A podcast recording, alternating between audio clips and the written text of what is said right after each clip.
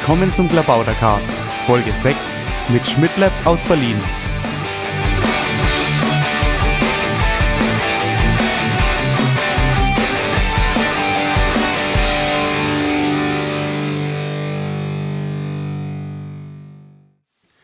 Ja, hallo, hier ist wieder Maha und ich sitze hier am Tisch bei Mate und normalem Tee mit dem Christopher Lauer, auch bekannt als Schmidtlab. Christopher ist sehr aktiv im Landesverband Berlin, aber am besten stellt er sich erstmal selber vor. Ja, hallo. Ähm, wie Maha schon richtig gesagt hat, heiße ich Christopher Lauer. Mein Nickname im ähm, im Twitter ist Schmidtlab, äh, im Wiki heiße ich Commodore. Das liegt daran, dass ich früher im Internet unter Commodore Schmidtlab ähm, unterwegs war. Ähm, Was eigentlich Schmidtlab? Schmidt, ja, das, ist, ähm, das kommt daher, es gibt so einen geilen ähm, Batman-Film aus den 60er Jahren und zwar 1966 kam der, glaube ich, raus.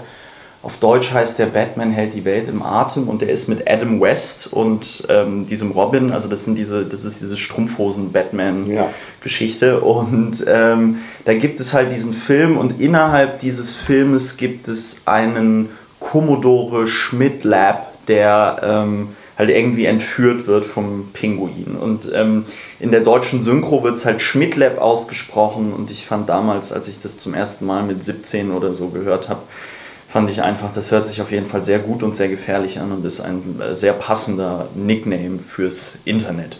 Das passt natürlich ins Internet und in die Piratenpartei, aber sonst bist du ja nicht so ein typischer ITler, ne? Nee, ich bin Geisteswissenschaftler. Ja, ich studiere an der TU Kultur und Technik mit Schwerpunkt Wissenschafts- und Technikgeschichte. Ich habe mal Physik studiert, aber dann halt irgendwie gemerkt, dass mir das mit der ganzen Mathematik doch ein bisschen zu kompliziert ist und ich hatte da einfach nicht so die Zeit und die Lust, und ja, jetzt studiere ich was Geisteswissenschaftliches, aber trotzdem noch mit einem technischen Bezug. Das kommt mir ganz entgegen. Ja. Ja, jetzt mal gleich so eine Frage persönlicher Art. Hat die Piratenpartei dein Leben verändert? Ja, schon sehr. Also ähm, im Moment muss man tatsächlich sagen, es ist mein Lebensmittelpunkt. Das kann man natürlich positiv oder negativ sehen.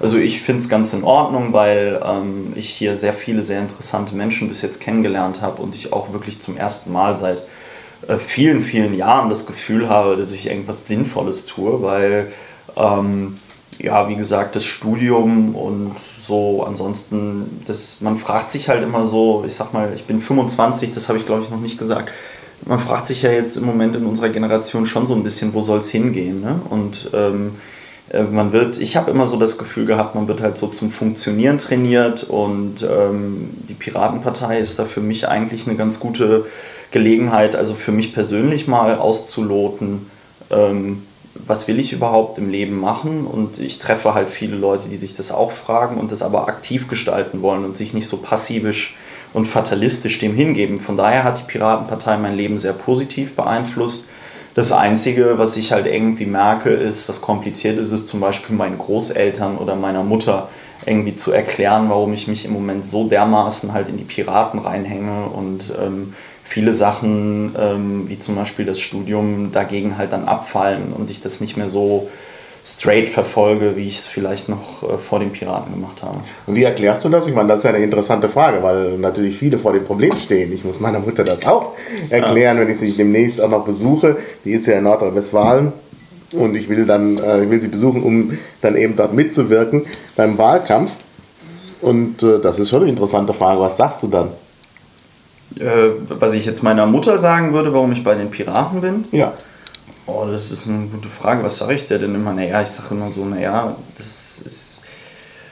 Ja, das ist schwierig. Also ich bin halt einfach so der Überzeugung, ich persönlich, das würde ich aber nicht nur meiner Mutter, sondern auch anderen Leuten erzählen. Ich bin einfach der Überzeugung, dass die Piratenpartei im Moment meiner Generation ähm, eine historische Chance einfach bietet, sich einzubringen. Und das ist tatsächlich mhm. eine Bewegung ist, die Bestand hat. Also ich hm. bin mir wirklich sehr fest, ich kann es nicht sagen, aber ähm, woher ich diese Gewissheit habe, aber ich bin mir doch sehr gewiss, dass die Piratenpartei die ähm, Politik in Deutschland, in Deutschland auch nachhaltig irgendwie verändern wird. Und ähm, man muss halt in seinem Leben auch irgendwann mal Risiken eingehen. Man wird ja hm. irgendwie so trainiert darauf, ah, ne, schnell durchstudieren, möglichst schnell eine feste Anstellung, bloß nicht nach links und rechts gucken und dann irgendwann ist der Lebenslauf und das Leben gestreamlined und ich verdiene irgendwie 60.000, 100.000 Euro im Jahr und äh, dann weiß ich nicht, kann ich mir einen großen Fernseher kaufen, den ich aber nie benutze, weil ich irgendwie 80 Stunden die Woche arbeite. Oder halt 60, das ist vielleicht realistischer, aber das ist für mich halt kein Lebensentwurf. Und ich denke, wir leben tatsächlich in einer Zeit, wo durchs Internet gerade so viele Umbrüche stattfinden und sich auch wirklich der Wert des Menschen auf einmal nicht mehr nur an Arbeit, äh, die Geld einbringt, festmachen lässt, sondern tatsächlich an Arbeit, ähm, die er einfach so macht. Und ähm, ich glaube, dieses, dieses industrielle Arbeitsmodell, dass man halt irgendwie 40 Stunden die Woche an einem festen Arbeitsplatz arbeitet, ist irgendwie so outdated ähm, und das wird halt einfach durch das Internet nochmal vollkommen offensichtlich und verstärkt. Und deswegen sehe ich da für mich persönlich einfach so die Gelegenheit, also tatsächlich die historische, auch wenn es pathetisch klingt, Gelegenheit, jetzt da aktiv eine Partei mitzugestalten, die in der Zukunft halt auch irgendwie Deutschland mitgestalten wird. Und wie gesagt, dagegen fällt halt alles andere wahnsinnig ab. Mhm. Naja gut, das ist, du sagst immer in der Zukunft, aber wir haben ja jetzt schon gesehen, dass äh, die Piratenpartei schon eine gewisse Wirkung hat. Ja. Ist vielleicht jetzt noch gering, aber das zeigt ja, was für Möglichkeiten bestehen. Genau. Ja, ja. ja du bist jetzt vor allen Dingen aktiv im Landesverband Berlin, weil du ja auch in Berlin bist sag doch mal so ein bisschen was über den Landesverband Berlin. Wenn du jetzt, du kennst ja auch andere, du bist ja viel rumgereist äh, auf Parteitage in Niedersachsen und in Nordrhein-Westfalen, Brandenburg. Brandenburg, genau. Wenn du jetzt so vergleichst, gibt es irgendwie was Besonderes in Berlin? Naja gut, also Berlin, das Besondere, das liegt halt ein bisschen auf der Hand, ist natürlich immer dieses Stadtstaat. Ne? Das kriege ich auch von anderen Landesverbänden immer zu. Also von, wenn ich auf diesen LMV dort war und mit anderen Piraten im Gespräch war dort oder auch generell über das Internet im Gespräch bin mit Piraten aus anderen Landesverbänden, hört man ja immer, ja ihr Berliner, ihr seid ja auch ein Stadtstaat, ihr habt ja diese ganzen Probleme nicht. Und ähm, ein bisschen ist da schon was dran. Also dieser Vorteil, dass man tatsächlich, wenn man es möchte, innerhalb von einer halben Stunde sich irgendwo treffen kann. Das ist natürlich schon ein massiver Vorteil, weil meiner Meinung nach halt die persönliche Kommunikation schon sehr wichtig ist. Und auch wenn es natürlich über unsere Internetmedien wie die Mailingliste oft irgendwie Flamings gibt und sich da die Leute irgendwie wüst beschimpfen, kann man es halt nie so eskalieren lassen, weil man halt genau weiß, ich sehe diese Person leider oder hoffentlich oder ich werde diese Person einfach, weil wir uns halt ständig sehen, die aktiven Piraten, auch demnächst wieder sehen. Das heißt, wenn ich, wenn ich jetzt, weiß ich nicht, irgendwo in Bayern oder in einem großen Flächenland Nordrhein-Westfalen bin und irgendwie weiß, die Person, die ich hier gerade beleidige, äh, ist irgendwie 400 Kilometer entfernt, ja wunderbar, dann ist das natürlich auch erstmal scheiße, aber man kann das irgendwie so für sich machen, weil man irgendwie nicht die direkte Reaktion fürchten muss. Und hier haben wir dann so ein bisschen mehr, die, sag ich mal, den sozialen Druck, dass man sich miteinander ähm, zumindest auf einer professionellen Ebene miteinander verständigen kann und versteht. Und das finde ich halt sehr toll, weil das führt zu einer sehr pragmatischen Arbeit innerhalb des Landesverbandes unter den Aktiven.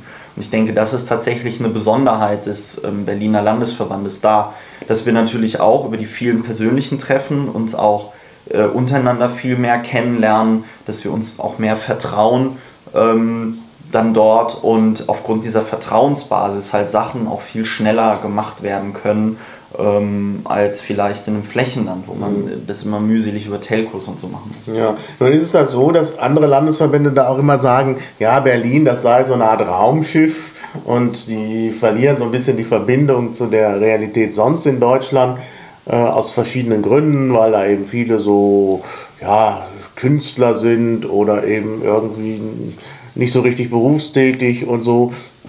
Also ich habe es gerade in der Diskussion über Liquid Feedback, das, da werden wir ja noch drauf kommen, äh, gehört, dass die Leute gesagt haben, ja, also in Berlin, ne, da ist halt alles ein bisschen anders und das ist aber kein Modell für äh, uns, also für uns im Flächenstaat. Und naja, also was würdest du denn dazu sagen?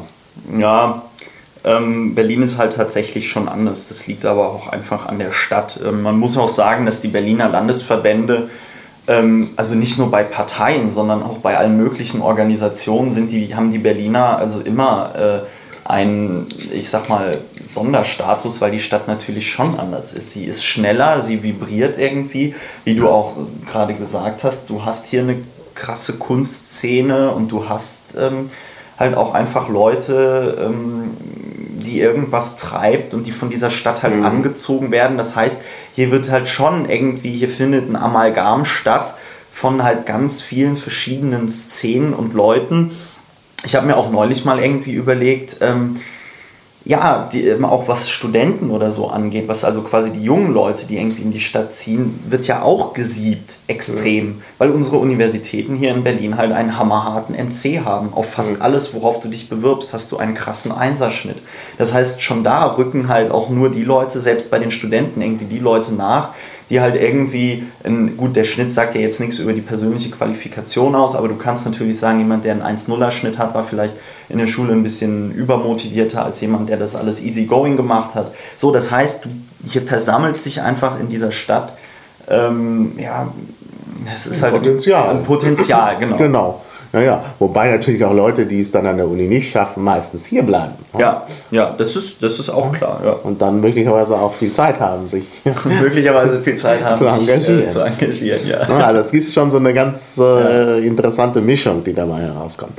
Ja, ähm, der Landesverband hat ja kürzlich eine Landesmitgliederversammlung und verschiedene Leute, äh, ja, mich eingeschlossen, hatten irgendwie das Gefühl, dass das auch so ein bisschen ein äh, besonderer Moment war. Das Wort historisch fiel ja auch. Ähm, ja, wie schätzt du das ein, der Landesmitgliederversammlung und was gab es da alles und wieso war die letztlich historisch? Also, ähm, gut, ähm, die Landesmitgliederversammlung in Berlin war insofern besonders, ähm, als ich erstmal denke, dass so von der Organisation, ich war da ja an der Organisation noch maßgeblich beteiligt, ähm, dass die einfach von der Organisation her, ähm, auch wenn das jetzt wahrscheinlich die anderen Landesverbände nicht gerne ähm, hören, sie war halt einfach sehr gut organisiert, weil wir halt, wie gesagt, wir hatten halt die Möglichkeit, uns ein Vierteljahr jede Woche einmal zu treffen und wirklich jeden Punkt dieser LMV bis zum Erbrechen nochmal durchzudiskutieren. Am Ende war es halt auch echt kein Spaß mehr, weil man es halt auch irgendwie alles kannte, aber das war halt wirklich der Punkt an der Stelle. Wir hatten ähm, das alles sehr, sehr gut durchorganisiert, also auch von den Eventualitäten, ähm, was man, ich kriege jetzt hier gerade, ich muss, bin jetzt ein bisschen raus. Wahl durch Zustimmung, Approval Voting, ja, da komme ich gleich noch zu. Äh, also die war insofern historisch, als die einfach sehr gut durchorganisiert war und wir, obwohl wir eine sehr offene Geschäftsordnung und Wahlordnung hatten, die also theoretisch die Möglichkeit gegeben hätte, dass man diese ganze Veranstaltung total torpediert, haben wir es halt geschafft, innerhalb des Zeitplans zu bleiben. Es war total konstruktive Atmosphäre. Es gab nur wenige, ähm, wenige Momente, wo man das Gefühl hat, okay, jetzt findet hier mal eine so hitzige Debatte statt, dass es vielleicht gleich umkippt oder so. Ähm, es war aber trotzdem insgesamt sehr konstruktiv. Ja, das würde ich auch sagen. Also diese Atmosphäre war auffällig konstruktiv. Es war sogar so, dass wenn mal jemand vorne irgendwie was gesagt hat, was so in Richtung Trollerei geht, dann kam immer auch so ein Murren direkt hm. schon ja, ja. aus dem Publikum. Also das war der, ich glaube, es gab so einen äh, unausgesprochenen Konsens, dass man hier also wirklich konstruktiv arbeiten will. Und das ja. ist ja, ja, dann auch so geworden. Ja, ich denke mal, was halt auch, was halt auch, wir haben halt auch so ein paar organisatorische Kniffe, glaube ich, gemacht, die halt ganz gut waren. Ich hatte mich ja zum Beispiel am Anfang der LMV einfach hingestellt. Da wurde gesagt, das hätte ich vielleicht sogar noch länger machen sollen. Habe halt einfach eine Viertelstunde lang erstmal so ein kleines How-To gegeben. Wie überlebe ich eine LMV, ohne mich komplett zum Obst zu machen, hieß, glaube ich, der erste Slide. Und ähm, so war es halt auch gemeint. Ich bin schon der Meinung, so eine LMV bei dem offenen Charakter, ähm, die die Piraten haben und dadurch auch die, sag ich mal, wie ich gesagt habe, theoretische Möglichkeit, sowas zu torpedieren, ist auf der anderen Seite halt meiner Meinung nach schon so ein gewisser sozialer Druck nötig, um das zu verhindern. Mhm. Also ein positiver sozialer Druck, ja. wie du sagst. Ne? Und es ja. ist natürlich für viele die erste äh, Veranstaltung genau. dieser Art gewesen. Ja. Denn viele der Piraten sind ja äh, parteienscheu äh, gewesen. Also ich bin ja auch äh, äh, Parteienskeptiker. Das heißt, ich war noch nie auf äh, einem Parteitag. Und selbst diejenigen, die vielleicht schon mal in der Partei waren, waren sicherlich nicht auf dem Parteitag, weil es in anderen Parteien ja immer nur so über Delegation geht, sodass es wahrscheinlich wirklich für fast alle das die erste Erfahrung dieser Art war. Und dann ja. ist es natürlich schwierig, da zu wissen, wie das so geht ja. mit Geschäftsordnung und Anträgen ja. und, und, und formeller Abstimmung und so. Ja. Genau, und da gab es halt vorher diese Einführung, Viertelstunde lang, wo ich halt auch nochmal gesagt habe, so Kinder, wir können das jetzt hier irgendwie beliebig, ähm, beliebig konstruktiv und beliebig chaotisch machen. Und es ist halt ähm, dann dabei auch am Ende rausgekommen, dass es halt sehr konstruktiv war, was ich glaube, alle, die daran beteiligt waren, alle, die es organisiert haben, im Nachhinein sehr gefreut hat. Mhm. Ähm, historisch, da spielen wir uns ja jetzt ein bisschen die Bälle zu, spielst du, glaube ich, natürlich darauf an, dass es natürlich schon ein paar richtungsweisende Entscheidungen auf dieser Landesmitgliederversammlung gab. Das war einmal, denke ich, zuallererst natürlich Liquid Feedback, dass wir, ähm, beziehungsweise Liquid Democracy, ähm, das darf man jetzt nicht verwechseln. Also wir haben halt in unserer Satzung verankert, dass Liquid Democracy ähm, jetzt quasi Parteiprinzip in Berlin ist, dass ein Liquid Democracy Tool, was im Moment Liquid Feedback ist, genutzt wird, um basisdemokratisch äh, Willensbildung, Meinungsbildung durchzuführen. Mhm. Äh, ich denke, das ist halt einmalig, das gibt es so nicht. Wir hatten den Beschluss, dass ähm, ähm, im Jahr nur 10.000 Euro Spenden pro äh, natürlicher oder juristischer mhm. Person eingesammelt werden dürfen. Naja, das fand ich auch sehr äh, richtungsweisend, denn ziemlich am gleichen Tag hat ja, ich glaube, die SPD in Nordrhein-Westfalen gefordert und dann sogar kurze Zeit später Frau Merkel, dass äh, das Parteiengesetz geändert werden soll, um eben äh, ja, äh, solche Spendenaffären zu verhindern. Und da fragt man sich, warum machen es die anderen Parteien nicht so wie die Piratenpartei und fangen bei sich selbst an? Also man kann sich ja selbst auch Einschränkungen auferlegen, ja. wie die Piratenpartei das gemacht hat. Die da fragt man sich, warum die anderen Parteien dann sozusagen nach dem Gesetzgeber rufen, weil sie sich selbst nicht einschränken wollen. Ja, ja, also. das, das, ist natürlich, das ist natürlich an der Stelle Kalkül. Ne? Also man macht, man in der Öffentlichkeit stellt man sich als besorgt dar und sagt, ach, das ist ja ganz furchtbar mit diesen ganzen Parteispendenskandalen und wir ähm, können uns auch überhaupt nicht vorstellen, wie das passiert ist. Zwar unsere eigene Partei, aber äh, das müssen ja irgendwie andere Leute sein und das sind ja tragische Einzelfälle und so. Und durch diesen öffentlichen Appell signalisiert man also, ja, also prinzipiell ist das schon böse, du, du, du. Und das Kalkül kommt natürlich da an, an den ähm, ähm, zum Tragen, wo man halt sagt, okay, ähm, man wird sich natürlich, alle Parteien, die also das Parteiengesetz irgendwie ändern könnten, werden nie den, auf den Konsens kommen, den es bräuchte. Ja?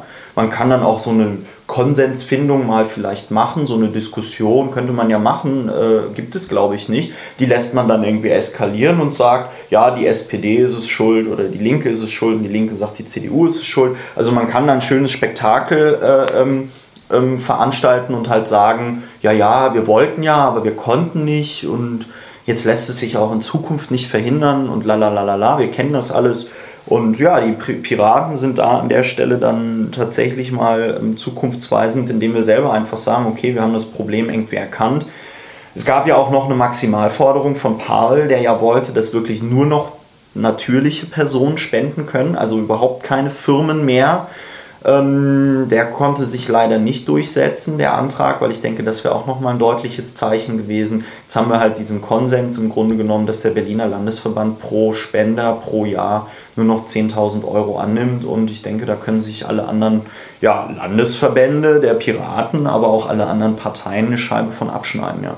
Und äh, glaubst du, dass sowas auch auf, dem, auf der Bundesebene möglich ist, dass die Piratenpartei Deutschland sich auch so einschränkt? Ja, es müsste so sein. Also meiner Meinung nach müsste es so sein. Also ich bin da ja, wie gesagt, ein bisschen fundamentalistisch. Ich bin ja der Meinung, wir sollten tatsächlich nur Spenden von ähm, natürlichen Personen annehmen, mhm. ähm, um einfach die ganzen anderen Parteien massiv unter Druck zu setzen. Aber ist nicht eigentlich dann 10.000 zu wenig? Nö. Also, also ich stell dir mal vor, ein aktiver Pirat stirbt und vermacht sein gesamtes Vermögen der Partei. Dann wird das doch hoffentlich mehr sein als 10.000 Euro. Naja, gut. Dann sagst du auch, nee, können wir nicht annehmen. Naja, gut, also ähm, dass, man, dass man zum Beispiel bei solchen Sachen, die sind ja klar. Also klar, wenn jetzt irgendwie jemand stirbt und sagt, hier, dann kriegt er ähm, äh, mein, mein Erbe und das ist vielleicht eben auch das Problem. Da müsste man bei Erben aber auch, ne, man kommt da vom Hölzchen auf Stöckchen, weil vielleicht sagt er auch so, naja gut, also dann gibt es unter der Hand Gespräche so, ja, dann wählt mich halt zum Landesvorsitzenden und in mein Testament kommt rein, naja. ihr kriegt das Geld. Also es ist halt doch nicht so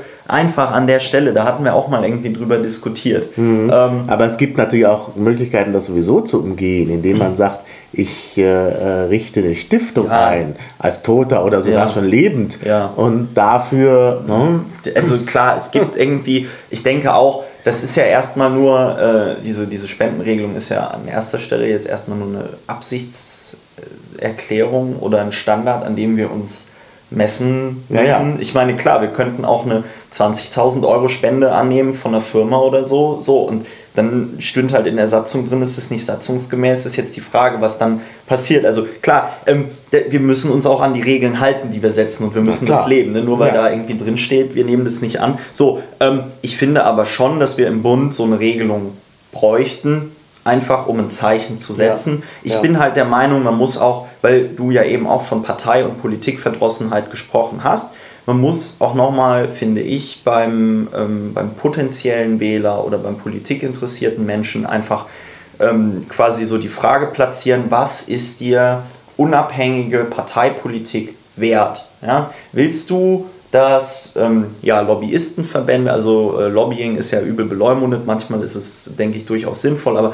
willst du halt einfach, dass halt Interessensgruppen mit viel Geld die Politik bestimmen? Oder möchtest du, dass eine Partei in der Lage ist, unabhängig von diesen Interessensgruppen zu arbeiten, einfach dadurch, dass du zum Beispiel 10 Euro im Monat spendest? So, ähm, wenn jetzt die 800, die, was hatten wir, 850.000 Wähler bei der Bundestagswahl, ähm, wenn die jeden Monat irgendwie 10 Euro spenden würden, also 10 Euro ist halt irgendwie so ein Betrag, weiß ich nicht, den, man gibt im Monat immer 10 Euro für Quatsch aus, ja, also ähm, naja, wenn die das machen würden, ja, dann hätten 8 wir, Millionen im Monat. Genau, hätten wir jeden Monat 8 Millionen Euro. Ja? Das, was für, für uns einfach so massiv viel Geld wäre. Ja? Wenn jeder Pirat, wir haben irgendwie 12.000 Mitglieder, wenn jeder Pirat einfach 10 Euro im Monat spenden würde, hätten wir irgendwie 100.000. Ähm, wenn jeder Pirat äh, der 10 Euro spenden würde, noch fünf andere Leute, die keine Piraten sind, finden würde, die auch 10 Euro spenden würden, dann hätten wir 500.000. Also du, man sieht doch da an der Stelle, Kleinvieh macht auch Mist. Und ja. gerade die Piraten, die ja bis jetzt in der Lage waren, mit sehr, sehr wenig Mitteln sehr, sehr guten Wahlkampf zu machen, ähm, ich denke, für uns wäre sowas wichtig. Und ja. ich denke, da sollte man vielleicht in der Zukunft einfach mal überlegen. Ich denke, in Berlin müssen wir uns da auch auf den Wahlkampf 2011 äh, äh, mit Blick darauf mal einfach überlegen, wie macht man quasi dieses Mikro-Fundraising, wie kriegt man die Leute dazu, einfach zu sagen, okay, ich richte jetzt einen 5-Euro-Dauerauftrag für die Piraten ein. Ähm, mehr ist es ja nicht nötig. Ne? Also mhm. ist dann halt auch die Frage, ne, suche ich mir jetzt irgendwie ähm, irgendeinen Unternehmer oder irgendjemand, der sagt, ja klar, ich gebe euch 10.000 Euro, aber dafür, weil ich denke, auch bei 10.000 Euro ähm, so mm, das Gefühl, jetzt bin ich der Person was schuldig, kommt also bei mir ja, ja. relativ schnell. Ja, ja, ne? das ist richtig. Ähm, ja. Und mir ist es dann echt lieber, man macht sich die Mühe, viele Leute zu finden, die das tragen und auch bewusst tragen, als halt einen, der halt aus dem Gefühl, naja, ich muss mal überall irgendwie Geld draufschmeißen, damit irgendwas am Ende für mich bei rauskommt. Ähm, das ist mir schon lieber, dass man da quasi auch versucht, das anders aufzubauen. Ja, finde ich auch. Also das ist, also ich bin da auch so sehr der Meinung, dass man das so machen sollte. Ganz klar. Äh, ja, gut. Äh, Landesmitgliederversammlung, du hast es selber gesagt. Der eigentlich wichtige Punkt ist äh, Liquid Feedback oder Liquid Democracy. Da sollten wir jetzt vielleicht doch ein bisschen erklären, weil halt, ja, also irgendwas mit Liquid hört man oft bei der ja. Piratenpartei, ja. aber viele haben sich nicht so richtig damit beschäftigt. Ich sehe sogar manchmal im Landesverband Berlin, neulich wieder im Breipott, da wurde diskutiert und ich hatte so den Eindruck, die, die mit, einige der Diskutanten die ja nun das wirklich kennen sollten, ja. wissen gar nicht so richtig, um was ja. es geht bei Liquid Democracy. Ja. Vielleicht können wir zusammen noch mal kurz es hinbekommen, zu sagen, was Liquid Democracy ist und was Liquid Feedback ist. Also erstmal so eine Unterscheidung. Liquid Feedback ist halt das System, was in Berlin angewandt wird, äh, also sozusagen der Name einer Software. Und Liquid Democracy ist natürlich ein äh, Gesamtprinzip. Und vielleicht erstmal, was ist Liquid Democracy.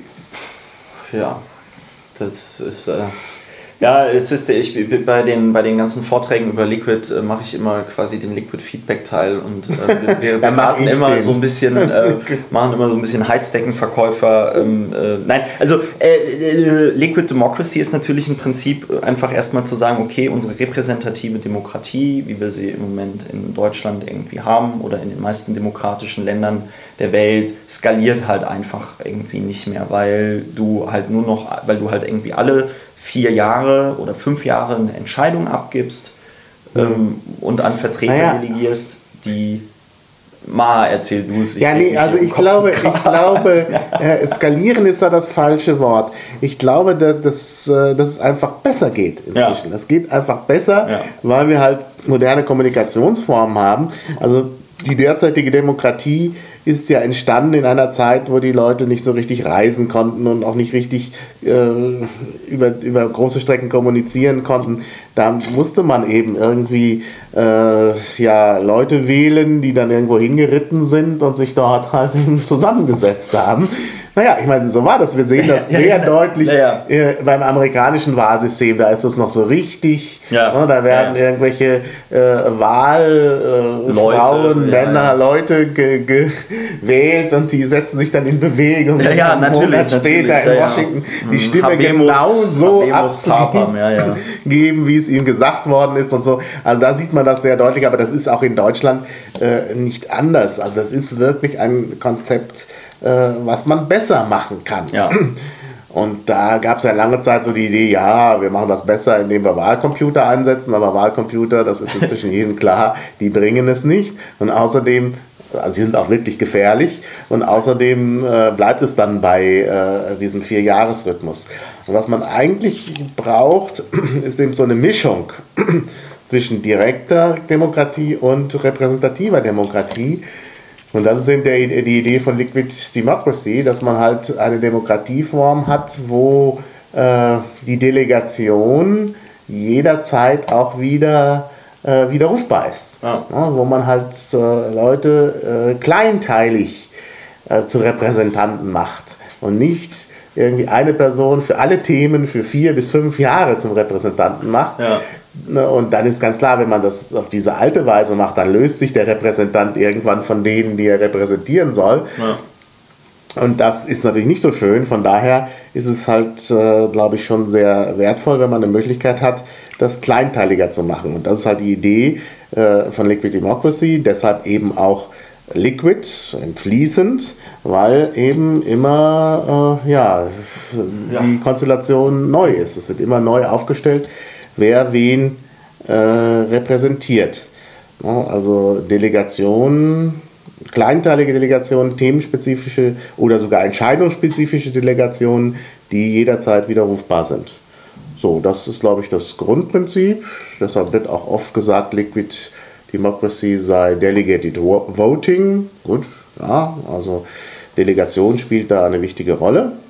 Äh, aber eigentlich geht es darum, äh, mehr Teilhabe zu haben. Deshalb würde ich sagen, man nennt es vielleicht besser partizipative Demokratie oder sogar partizipativen Parlamentarismus, denn es soll ja diskutiert werden. Also ja. Diskurs ist bei der ganzen Sache ganz wichtig.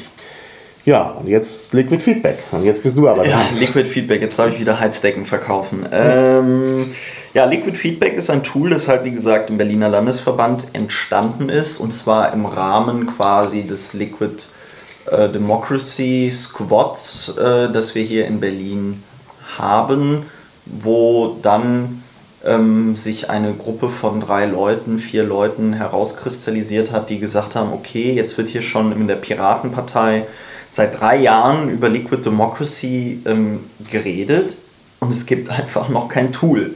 Das hm. war so für die Leute erstmal auch überraschend, ne? weil da müssen, wir, da müssen wir uns halt auch irgendwie ein bisschen an die Nase packen. Ne? Also es wird seit drei Jahren ähm, seit der Gründung der Piratenpartei geistert das immer mal rum, Liquid Democracy, und es wurde halt nie irgendwas, äh, was man mal tatsächlich testen könnte, entwickelt. So, und die hatten halt Hummeln im Hintern, die Jungs, und waren halt auch, sind auch einfach ziemlich krasse Programmierer und haben dann irgendwie innerhalb von, ähm, also ich kann mich noch ganz genau daran erinnern, ich glaube irgendwie im September, nee, im Oktober, Oktober, November hat mir der Axel Kistner irgendwie erzählt, ja, es gibt jetzt bald dieses Liquid Feedback und ich habe so gedacht, naja, haha, das so nächstes Jahr, irgendwie kommt Dienstag und ähm, das, ähm, es war aber echt so, dass es im Dezember dann quasi ja. schon die erste Testversion irgendwie ja, gab und äh, war ja frühzeitig dabei, ich war bei dem sogenannten Techniker-Workshop äh, dabei, den der Verein Liquid Democracy organisiert hat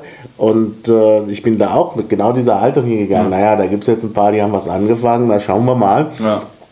Und war da schon schwer beeindruckt. Die waren in der Phase, also im Dezember, schon wirklich äh, sehr, sehr weit und hatten ja. eigentlich plötzlich das Tool, was am weitesten war. Es gab ja noch andere ja. Sachen, die da vorgestellt wurden, die schon teilweise sehr lange ja, äh, unterwegs sind. Und äh, da, äh, die auch gut sind. Also das will ich jetzt noch, war Autocracy, äh, ganz interessant, äh, war dabei oder was gab es noch?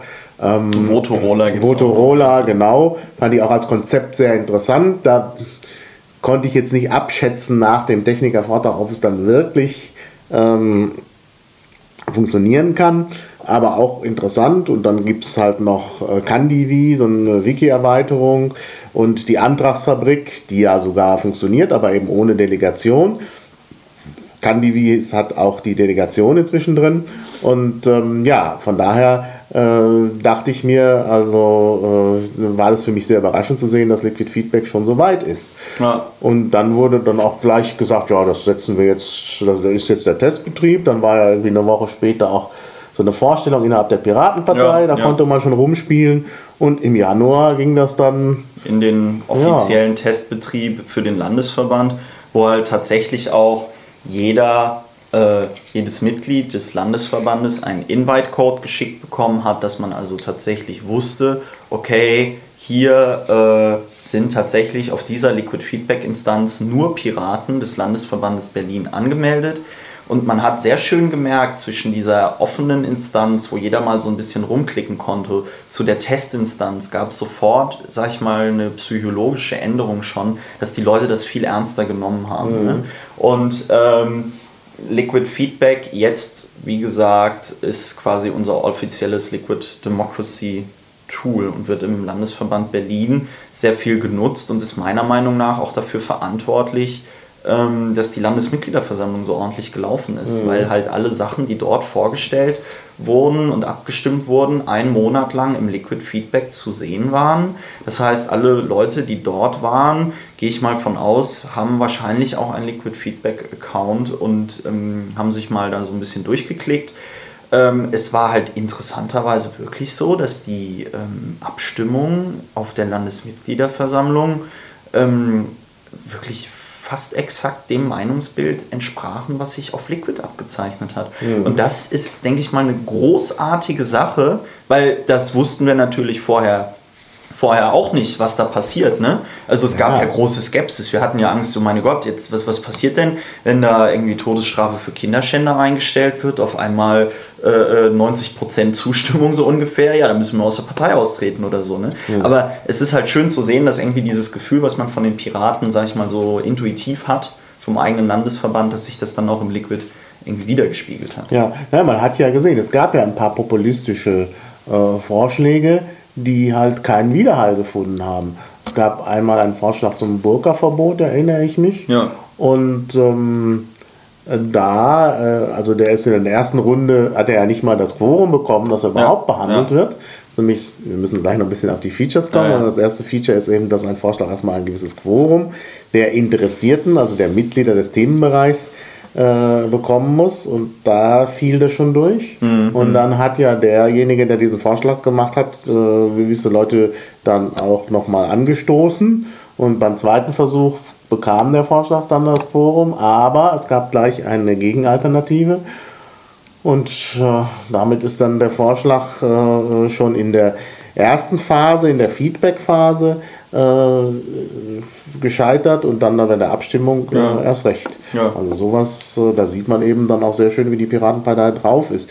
Und ich glaube, äh, dass eben auch solche Vorschläge da eingespeist werden, äh, hängt damit zusammen, dass man dieses Tool nicht so öffentlich gemacht hat, weil man eben auch Angst hatte, dass äh, ähm, sich die Presse dann gleich auf verschiedene Vorschläge stürzt? Ja. Oder, oder was war der Grund, warum man gesagt hat, wir machen das jetzt nicht? Die Antragsfabrik zum Beispiel ist ja völlig öffentlich, ja. da kann ja jeder sehen, wie abgestimmt wird. Also Liquid, also ich rede da ja oft drüber. Ich wurde ja neulich auch mal irgendwie angetwittert von wegen, ja, warum ist denn das nicht öffentlich? Also ich merke schon, ähm, äh, es wird registriert, okay, die Berliner Piratenpartei leistet da gerade irgendwie Pionierarbeit, aber wir können nicht reingucken, das ist doofe. Ähm, ich finde es erstmal vollkommen legitim, äh, dass man nicht reingucken kann und ich bin tatsächlich da auch der Meinung, dass man auch in Zukunft nicht rein können gucken sollte. Kann ich aber gleich auch noch erklären. Der erste Grund aber, warum wir es geschlossen gestartet haben, war einfach der, dass wir in der Tat nicht wussten, was da passiert. Ne? Mhm. Es hätte ja auch irgendwie sein können, dass das irgendwie vollkommen in die Hose geht mhm. und da möchte man sich irgendwie nicht ein Ei legen, wo das ganze Internet halt einfach mitliest. Mhm. Außerdem müssten die Leute dort auch erstmal lernen, selbst mit diesem Tool umzugehen. Also fand ich das schon in Ordnung, dass dieser Testbetrieb, wo man ja echt nicht sagen konnte, was da passiert, dass man den nicht öffentlich macht. Ja. Jetzt, haben wir den, jetzt haben wir den offiziellen Betrieb und da bin ich tatsächlich auch der Meinung, dass man den nicht machen, öffentlich machen sollte. Ähm, aus, einen, aus folgenden Gründen. Ähm, einmal bin ich der Meinung, das ist das Piratenpartei interne Willensbildungstool und als solches sollte es auch genutzt und verstanden werden. Die Piraten das hat man ja jetzt auch schön an dieser ganzen Piratinnen-Geschichte gemerkt. Die Piraten müssen meiner Meinung nach Programmpunkte mit der Geschwindigkeit entwickeln, mit der sie sie entwickeln. So blöd es klingt. Also wir können jetzt nicht sagen, so, wir brauchen bis Dienstag ein Wirtschaftsprogramm und ach, heute ist Freitag, ja gut, dann setzen wir uns am Wochenende hin und schreiben irgendwas und egal wie gut oder wie schlecht das ist, wird jetzt am Dienstag beschlossen. Das geht nicht. Mhm. Das bereitet uns auch, sage ich mal, intern, sage ich mal, Schmerzen wenn wir irgendwie Themen auf einmal besetzen sollen, aus so einem Gefühl heraus, wir müssen das jetzt machen und lalala. Wir müssen also, denke ich, die Sachen so ausarbeiten, wie wir äh, in der Geschwindigkeit, die wir dafür brauchen. So, das hat, ähm, das geht meiner Meinung nach in dem Moment, in dem alles öffentlich abläuft, ja. nicht mehr so gut. Ja. Weil dann findet ständig das Feedback über die Presse ist mir sogar ähm, fast egal. Also ich glaube, bis auf die Taz berichtet ja äh, eigentlich keine Zeitung äh, so richtig intensiv über die Piratenpartei und die Taz auch vor allen Dingen übers Internet. Ähm, ich könnte mir natürlich gut vorstellen, wenn irgendwas Skandalisierbares, wie zum Beispiel das Burka-Verbot oder irgendwas in der Schlagrichtung äh, offen diskutiert werden würde im Liquid Feedback, ähm, dann äh, äh, dann würde das vielleicht auch mal eine Welt oder eine andere Tageszeitung aufgreifen. Ähm, das, das größere Argument dagegen ist aber meiner Meinung nach dasjenige, ähm, dass äh, die Piratenpartei dann in dem Moment, sag ich mal, im Internet, wo sie ja sehr aktiv ist, von allen möglichen Bloggern 5000 gute Tipps bekommt. Ne? Mhm. Also ich habe das ja, ich hatte ja da so eine kleine Unterhaltung auf Twitter, wo mir dann derjenige, der mit, der da sagte, ja, warum machten ihr das nicht öffentlich, habe ich halt direkt so quasi die Fangfrage gestellt und gefragt, ja, warum willst du denn überhaupt, dass das öffentlich ist? Ja, er will sehen, was es da für Gegenalternativen gab und er will sehen, ähm, was es da wieder so die Diskussion abläuft. Und dann habe ich ihn direkt gefragt und habe gesagt, also du willst ähm, den Entscheidungsprozess beeinflussen, obwohl du nicht Mitglied in der Piratenpartei bist. Und dann kam halt ein knappes Ja, klar. Also so ganz selbstverständlich. Und ähm, da bin ich halt einfach so, ja, da sage ich halt einfach, die Piraten, wie ich eben erwähnte, müssen es in ihrer Geschwindigkeit machen und es ist, denke ich, dem Diskussionsprozess echt abträglich, wenn an jeder Ecke des Internets ähm, Leute, die sich nicht voll der Piratenpartei committen wollen, ähm, ähm, dann sage ich mal, ihren Senf dazugeben. Ich finde es vollkommen in Ordnung, wenn wir als Piraten sagen, boah, bei dem Thema haben wir überhaupt keine Ahnung, wir fragen jetzt Person XY, wir gehen auf Initiative X äh, zu, wir, wir holen uns die Expertise rein, wir fragen Leute, ähm, wie siehst du das? Und mhm. deine Meinung ist uns etwas wert. Aber ähm, die Mitgliedschaft in der Piratenpartei kostet im Moment 36 Euro ähm, im Jahr ich sage immer, so viel Spaß für so wenig Geld. Ne? Also die Mitgliedschaft bei Liquid Feedback kostet quasi 36 Euro im Jahr. Ich weiß nicht, was World of Warcraft im Monat kostet. Also so ein, es ist auf jeden Fall das günstigere Browser-Game, ja. Und ähm, äh, ich, ich sehe es da an der Stelle auch einfach nicht ein, warum Leute, ähm, die quasi diese Hürde nicht nehmen wollen, um sich irgendwie in parteiinterne Diskussionsprozesse einbringen, warum die dann aber die Möglichkeit bekommen sollen, während unserer Diskussionsprozesse von draußen immer reinzurufen. Und ich glaube halt auch, dass Leute, die zum Beispiel im Internet einen Namen haben, sobald die irgendwie anfangen, da gewisse Themen zu kommentieren und zu sagen, ah nee, da findet ja gerade die Diskussion statt und eigentlich müsste man das so und so machen, ähm, dass dann auch Piraten davon beeinflusst werden, weil das natürlich auch irgendwie deren äh, wie nennt man, Peer Group ist oder so. Ne? Mhm. Und ähm, das ist das, wo ich einfach sage, das möchte ich nicht. Wir sollen das unter uns ausknuspern. Und ähm, wenn andere Leute da rein wollen, ja, dann müssen sie halt Mitglied bei der Piratenpartei werden. Und meiner Meinung nach ist es auch, sage ich mal, ein psychologischer Vorteil gegenüber den anderen Parteien. Wir haben eine Blackbox, und aus der purzeln die ganze Zeit gute Sachen raus. Ja. ja. und die fragen sich, ah scheiße, wie machen die das denn? Und dann zwingen wir andere Parteien dazu, entweder selbst Liquid Feedback äh, äh bei sich zu installieren, es ist Open Source, jeder kann es benutzen. Ja? Mhm. Ähm, ähm, oder ja, sie müssen, weiß ich nicht, sie müssen dann doch der Piratenpartei beitreten. Die Piratenpartei Berlin äh, erlaubt ja Doppelmitgliedschaft. Ja, genau. Allein zu ähm, lernen ist das ne? schon ganz gut. Ähm, ich sag mal so, ich, hab, ich hätte, wenn das irgendwie geschlossen abläuft, hätte ich überhaupt kein Problem, wenn irgendwann mal ein, ein ein, ein, Dump irgendwie von, von irgendeiner Liquid Feedback Instanz, meinetwegen jetzt der Berliner, bei Wikileaks auf einmal landet. Das ist aber was anderes. Dann hast du mal da irgendwie so einen so Snapshot und dann sagst du, ja, okay, äh, das war halt vor einem Monat, mittlerweile ist es was anderes. Ähm, ich finde schon, wir sollten uns da nicht diesen Vorteil, den wir dadurch haben, dass es nicht offen abläuft, ähm, ähm, den sollten wir uns nicht nehmen. Ähm, ja. ja. Ja, gut, also jetzt nochmal, wie es funktioniert. Also wir haben halt, äh, also irgendwer stellt einen Antrag, das ist natürlich auch das Interessante, dass man jetzt für die Antragstellung nicht gebunden ist an irgendwie äh, äh, eine Funktion im Parteiapparat. Ich meine, bei anderen Parteien ist es ja so, dass man, wenn man jetzt irgendwie eine gute Idee hat, durch seinen Ortsverein durch muss, auf die Bezirksebene, dann muss das in irgendeine Parteiarbeitsgruppe eingespeist werden. Ja. Äh, die Parteiarbeitsgruppen werden oft, wie wir neulich ja wieder gehört haben, von den Parteivorständen eingesetzt und so. Und das ist schon so ein Filter, dass nicht einfach jeder dahergehen kann.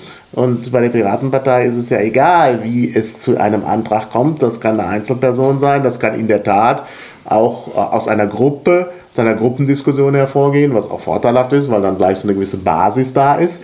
Ähm, ja, aber jeder kann das nun einstellen und dann ist äh, die erste Hürde eine, ein Quorum. Vielleicht sollten wir vorher nochmal das mit den Themenbereichen, damit das irgendwie ja, klar ist. Genau. Ja, dann wird das auch nachher mit den Dann sag mal zu den Themenbereichen. Okay, ähm, es gibt also äh, äh, Themenbereiche, ähm, die werden quasi frei äh, gewählt. Da können auch die Piraten jederzeit entscheiden, okay, wir wollen einen neuen Themenbereich oder da sollen Themenbereiche zusammengelegt werden. Das ist in Berlin zum Beispiel Satzung und Parteistruktur, organisatorisches, Aktionen, Urheberrecht, Bild, Wissenschaft und Bildung. Also es gibt erstmal so Themenbereiche und in die werden, wie äh, Maha das halt gesagt hat, dann die Anträge reingestellt. Ja, und der Antragsteller entscheidet natürlich, in welchem Themenbereich er will.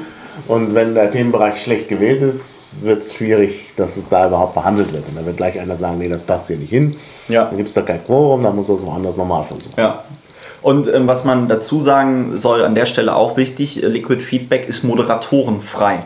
Ja. Es ist nicht administratorenfrei, das ist klar, irgendjemand äh, muss da an den Knöpfen drehen, aber es ist moderatorenfrei. Das heißt, es gibt keine Person innerhalb des ähm, Liquid Feedback-Systems, die mehr Rechte hat als eine andere Person. Das heißt, was Maha gerade gesagt hat mit dem, ähm, ja, das passt hier nicht in den Bereich, wo man in einem Forum oder so zum Beispiel einen Admin hätte, der dann einfach sagt, so, Kaching, das kommt jetzt hier in einen anderen, in einen anderen Thread rein oder sonst mhm. was. Das geht im Liquid Feedback nicht. Da kann man dann nur einen Gegenantrag stellen und sagen, sorry, ähm, das passt hier nicht rein. Und wenn dann die Mehrheit der Leute der Meinung ist, dass es nicht reinpasst, dann passt es nicht rein. Wenn aber dieser Antrag dann trotz diesem, äh, sorry, das passt hier nicht rein, durchkommt, dann kommt er halt irgendwie durch. Ne? Mhm. Ne? Das ist das Schöne an Liquid. Das heißt, es gibt doch jetzt irgendwie keine Animositäten gegenüber einen, ja, irgendwelchen Leuten, die da ständig an irgendwelchen ähm, Entscheidungen rumdrehen, sondern es entscheidet jedes Mitglied für sich selbst. Ja, ja, nee, das finde ich auch sehr attraktiv. Also das äh, haben wir ja, glaube ich, gelernt, auch aus der Diskussion über die Wikipedia, dass also Admins ein Problem darstellen und Liquid Feedback hat eben zwar Admins in dem Sinne, dass die die Software verwalten, ja, aber technische, es, ja. technische, aber es gibt halt keine äh, Diskussionsadministratoren, keine Löschadministratoren, keine Moderatoren. Also das äh, müssen sozusagen alle selbst äh, lenken. Ja, jetzt. Äh, jetzt waren wir bei dem Quorum. Genau. Achso, ja, äh, gut. Also man stellt halt in den Themenbereich ein, ich bringe das immer durcheinander, es gibt Initiativen und ja. Themen. Ähm, es gibt Themen und in den Themen gibt es nochmal eine, eine Initiative. Initiative. Genau. genau. Also, Zunächst mal ist natürlich das Thema und die Initiative identisch, ja, ja, weil du erstmal nur eine genau, Initiative genau, also man, einstellst. Man stellt halt irgendwas rein ähm, in den entsprechenden Themenbereich dann kreiert das System automatisch ein Thema und benennt das auch nach, ganz einfach nach einer Nummer. Das hat den Hintergrund, dass man über, den, über die Benennung des Themas nicht schon irgendwie ein, ähm, ein Bias, wie ist das deutsche Wort, äh, Vorurteile ja. oder sowas, ähm, also dass die durch die Wahl des Themennamens das irgendwie die Abstimmung schon irgendwie beeinflusst. Genau, denn wenn du den Namen mit A hast, kommt das irgendwie vielleicht alphabetisch zuerst ja, oder ja. so. Das ist immer schlecht. Deshalb wird einfach eine Nummer vergeben. Ja, Thema. Thema 241 zum Beispiel. Das ja. habe ich initiiert, deshalb kenne ich die Nummer. Ja. Und äh, so heißt dann das Thema, also irgendwie ganz vorurteilsfrei. Und da gibt es dann eine Initiative.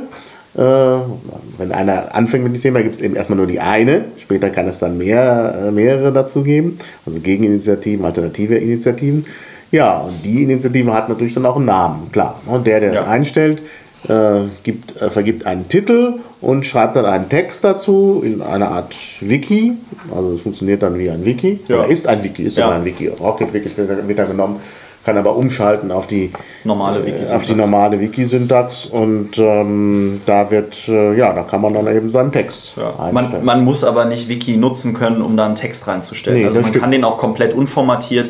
Äh, das mit dem Wiki ist da tatsächlich nur, um die Formatierung herzustellen ähm, es ist auch nicht so, das ist auch sehr wichtig bei Liquid äh, Feedback, es können nur die Initiatoren der Initiative äh, ihren Text quasi verändern oder andere Nutzer, die man explizit dazu einlädt. Es ist jetzt mhm. nicht, weil wir jetzt Wiki gesagt haben, nicht damit man es falsch versteht, es ist jetzt nicht so, dass da irgendwelche Edit Wars entstehen können oder so, sondern das ist auch das Schöne, ja. ähm, man hat immer den Hut auf, wenn man eine Initiative einstellt, sie kann nicht von anderen Leuten verändert werden.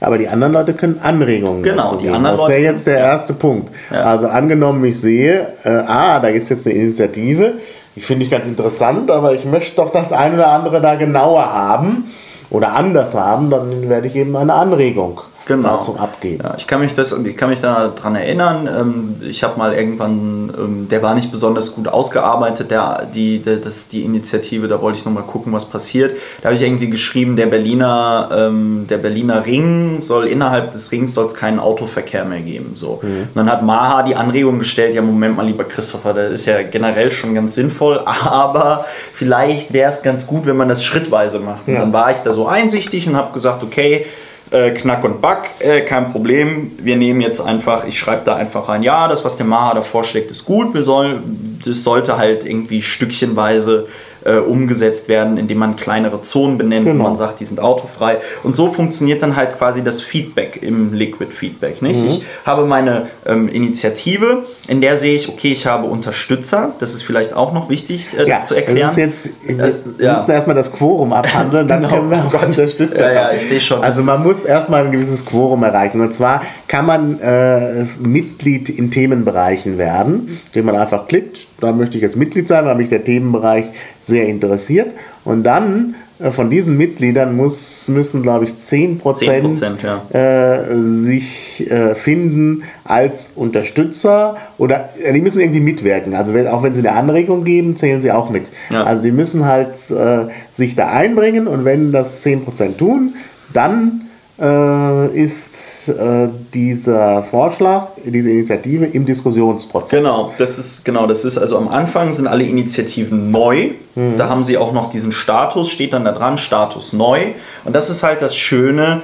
Ähm, hat mir ja eben Burka-Verbot. Man sieht jetzt das Burka-Verbot und denkt so, oh scheiße, was mache ich denn jetzt? Da muss ich doch irgendwas dagegen tun. So, äh, da kann man das erstmal ein paar Tage stehen lassen und mal gucken, was passiert. Weil wenn dieses Burka-Verbot im Neumodus nicht das Unterstützungsquorum bekommt, das nötig ist, wird es automatisch abgebrochen. Da, Ja. wird, da wird halt einfach gesagt, wenn sich noch nicht mal 10% der Teilnehmer in diesem Themenbereich finden, die, die sagen, okay, das ist prinzipiell eine Sache, über die man mal diskutieren sollte, dann wird es halt einfach abgebrochen, weil man sagt, okay, dann bringt es auch nichts, wenn das jetzt hier wochenlang im System steht, wenn sich eh keiner für Ja. interessiert.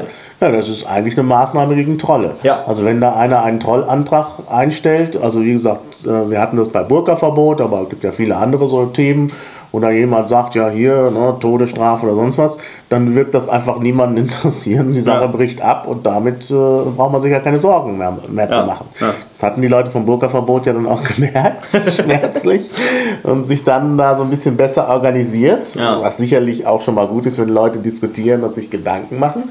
Und im nächsten, in der nächsten Runde haben sie es dann geschafft, über das Quorum zu kommen. Und Ja. dann gab es eben Leute, die nicht einfach nur Anregungen gegeben haben, sondern Gegeninitiativen. Genau. Und dann kann man auch alternative Initiativen machen, nämlich zum Beispiel in dem Fall die äh, Alternative kein Burka-Verbot. Und das fand sofort sehr viele Unterstützer. Genau, man kann, natürlich, man kann natürlich trotz dieses Neustatuses am Anfang direkt eine Gegeninitiative starten, wenn man das möchte, einfach um mal Fakten zu schaffen. Ne? Wir, hatten ja, wir hatten ja im Berliner Landesverband diese Diskussion mit dem sogenannten Landesrat. Da hatte jemand vorgeschlagen, es sollte ein Kontrollgremium geben, das nochmal irgendwie Vorstände, äh, Vorstandsentscheidungen irgendwie kippen kann, was halt nach dem Parteiengesetz einfach eine quasi unmögliche Konstruktion ähm, ist und quasi auch einen bürokratischen Overhead einfach verursacht hätte ähm, und mehr auch so ein Ausdruck von äh, in Paragraphen gegossenem Misstrauen gegenüber den eingewählten Vorständen ist als irgendwas Sinnvolles. So, und das hat mich halt einfach tierisch aufgeregt, dieser Vorschlag, weil ich ihn auch aus dem Satzungsquad kannte und ähm, habe da einfach direkt einen Gegenantrag gestellt. So, und dann habe ich halt ein bisschen über Twitter und so Werbung dafür gemacht. Und dann gab es halt eine große Mehrheit für den Gegenantrag und eine ähm, sehr kleine ähm, Gruppe, die halt gesagt hat, wir wollen das. Und ähm, das ist halt auch jetzt, sage ich mal, schön für zukünftige Geschichten, das weiß ich jetzt zumindest. Muss man überlegen, wie man da vielleicht ein Antragsbuch oder sonst irgendwas draus macht. Ähm, wenn es jetzt in Zukunft irgendjemanden gibt, der sagt, oh, wir bräuchten da doch jetzt sowas wie ein Landesrat oder irgendwann ein Gremium, ähm, das den Vorstand überwacht, können wir einfach sagen, hey, kein Problem, guck mal hier, da gab es eine Abstimmung. Mehrheit der Piraten ist irgendwie der Meinung, dass wir, dass wir das nicht machen sollten, aber du kannst es gerne nochmal ins Liquid irgendwie reinstellen, wenn du meinst, go for it. Ne? Also äh, das ist schon schön, da auch ähm, Fakten, Fakten zu schaffen an der Stelle. Ja. Ja, dann haben wir also diesen Diskussionsprozess. Und jetzt ist aber auch das Erstaunliche, das äh, ist mir dann auch erst klar geworden bei der Benutzung des Systems, man kann gar nicht diskutieren. ja, das ist auch ja, das Ja. ist eine Qualität. Ja, aber das müssen wir jetzt doch näher erklären. Ja. Wir haben gerade gesagt, wir wollen äh, partizipativen Parlamentarismus, wo viele Leute diskutieren und jetzt sagen wir plötzlich, wenn wir das tun, kann man gar nicht diskutieren. Ja. Ne? Also das muss jetzt unbedingt geklärt werden. Jetzt befindet sich der Vorschlag gerade in der Phase der Diskussion, die heißt auch Diskussion, aber wie geht Ja. das? Die Diskussion, und das ist eigentlich das Grandiose an Liquid Feedback, die Diskussion muss halt außerhalb stattfinden. Ähm, was halt einfach daran liegt, ähm, dass die Entwickler ganz bewusst gesagt haben, wir wollen kein System, in dem man sich irgendwie zutrollt, in dem man sich irgendwie beleidigt und dadurch dann halt braucht man einfach die Moderatoren. Ah, ja, dann braucht man Moderatoren und dann ist irgendwie die Arbeitsatmosphäre innerhalb des Systems irgendwie scheiße, also machen wir das irgendwie anders. So, das heißt also, dass der Pirat, der die Initiative einstellt, ähm, also einmal kreiert das System automatisch im Wiki eine, ein, also ein Link zum Wiki, auf dem dann ein Wiki-Benutzer eine, eine Seite anlegen kann. Und äh, das ist automatisch. Das ist man automatisch. kann genau. selbst natürlich genau. auch. Genau, man kann auch, man kann auch selber eine Diskussions-URL setzen als Initiator und kann sagen, ich möchte, dass auf dieser Plattform diskutiert wird. Und das kann ja, das kann irgendwie alles Mögliche sein. Ne? Also Mhm. das kann ein Pirate Pad sein, das kann eine Wave sein, das kann äh, ein irgendwas. Also Ja, ja. Also in der Regel, man sieht halt oft, das sind Wiki-Seiten. Also Ja. ich selber habe für, den, äh, für das Thema 241 dann auch eine Wi- Wiki-Diskussionsseite genommen. Ja. Ähm, ich habe auch schon gesehen, dass auf Wave diskutiert wurde. Und was ich sehr häufig sehe, ist wirklich Pirate Pad. Ja. Das scheint sich jetzt als Diskussionstool so ein bisschen auch äh, großer Beliebtheit zu erfreuen. Ja. Und das kann man dann eben einstellen, wie man Ja. das möchte. Genau, und das ist halt auch, das ist halt auch großartig, weil dadurch wird halt das System, sag ich mal, äh, trollfrei gehalten, aber die Diskussion im Wiki und auch auf anderen Tools, muss ich sagen, läuft aber meistens dann doch sehr gesittet ab. Also ähm, ich erlebe das nur selten, dass da man irgendwie den Eindruck hat, hier vergreifen sich jetzt Leute irgendwie massiv im Ton, weil das ist halt auch das Schöne an Liquid Feedback. Ähm, man muss halt tatsächlich mit Qualität überzeugen. Es reicht Ja. einfach nicht mehr laut zu schreien, weil man muss sich diese Anträge durchlesen und man muss davon überzeugt sein. Und man ist ja, und das ist das Schöne am Liquid, äh, man ist ja nur seinem eigenen Gewissen quasi ähm, ähm, äh, verpflichtet, beziehungsweise äh, man kann auch überlegen, okay, ich sollte auch im Sinne der Leute entscheiden, die mir eine Delegation gegeben haben, die vertrauen mir jetzt hier, also muss ich mit diesem, mit diesem entgegengebrachten äh, Vertrauen ordentlich umgehen. Aber primär ist man erstmal nur sich selbst gegenüber verantwortlich und ich denke, das hat eine, hat eine, sehr, hohe, hat eine sehr hohe Qualität, ja. Ja, genau. Ja, also es wird ähm, dann diskutiert, möglicherweise ja auch sogar im realen Leben. Das soll das ja auch stimulieren und ist auch in der Tat so. Ich sehe das bei uns in der Crew, dass wir sehr viel diskutieren über Liquid Feedback Anträge. Ich sehe das im Breipot. Also es, das ist Ja. eigentlich auch eine sehr schön, ein sehr schöner Nebeneffekt, mit dem ich auch erst gar nicht so gerechnet habe. Ja. Aber da, der, äh, da ja sehr viele teilnehmen, also von den Berliner Piraten, ungefähr die Hälfte der Mitglieder 400, ja. Wir Ja. haben 856 Mitglieder im Moment und es sind 400 angemeldete Ja. User im Liquid Ja. Feedback. Und davon sind auch viele recht aktiv. Ja. ja, und dann wird halt diskutiert. Und das ist eben sozusagen die Feedback-Phase. Man sieht also die Zahl der Unterstützer, die Zahl der bedingten Unterstützer, die ja sagen, ja, wenn es noch diese Änderung gäbe, dann wäre ich auch Unterstützer. Ja. Und dann sagt sich eben derjenige, der den äh, Antrag der Initiative eingestellt hat, Mensch, also gerade wenn es eine Gegeninitiative gibt, Mensch, wenn ich jetzt noch die dazu hätte, dann würde ich ja besser dastehen. Mhm. Ja.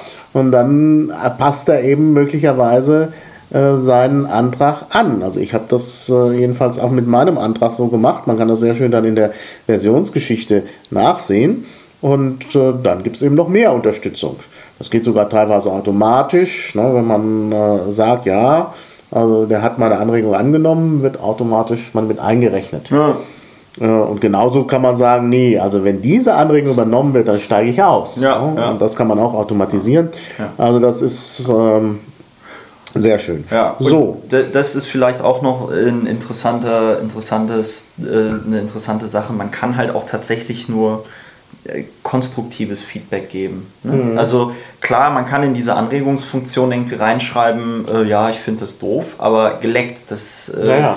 Ähm, das da passiert nichts. Ne? Mhm. Und ähm, man muss also auch, wenn man Kritik hat, diese konstruktiv äußern, um dann innerhalb dieses Diskussionsprozesses im Liquid einen Antrag in irgendeiner Form ordentlich zu beeinflussen. Ja, genau.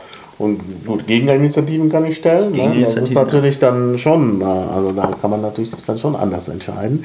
Ja, also das ist die Feedback-Phase, da sieht man, wie groß die Zahl der Unterstützer ist. Und äh, dann ist der Antrag erstmal eingefroren. Ja.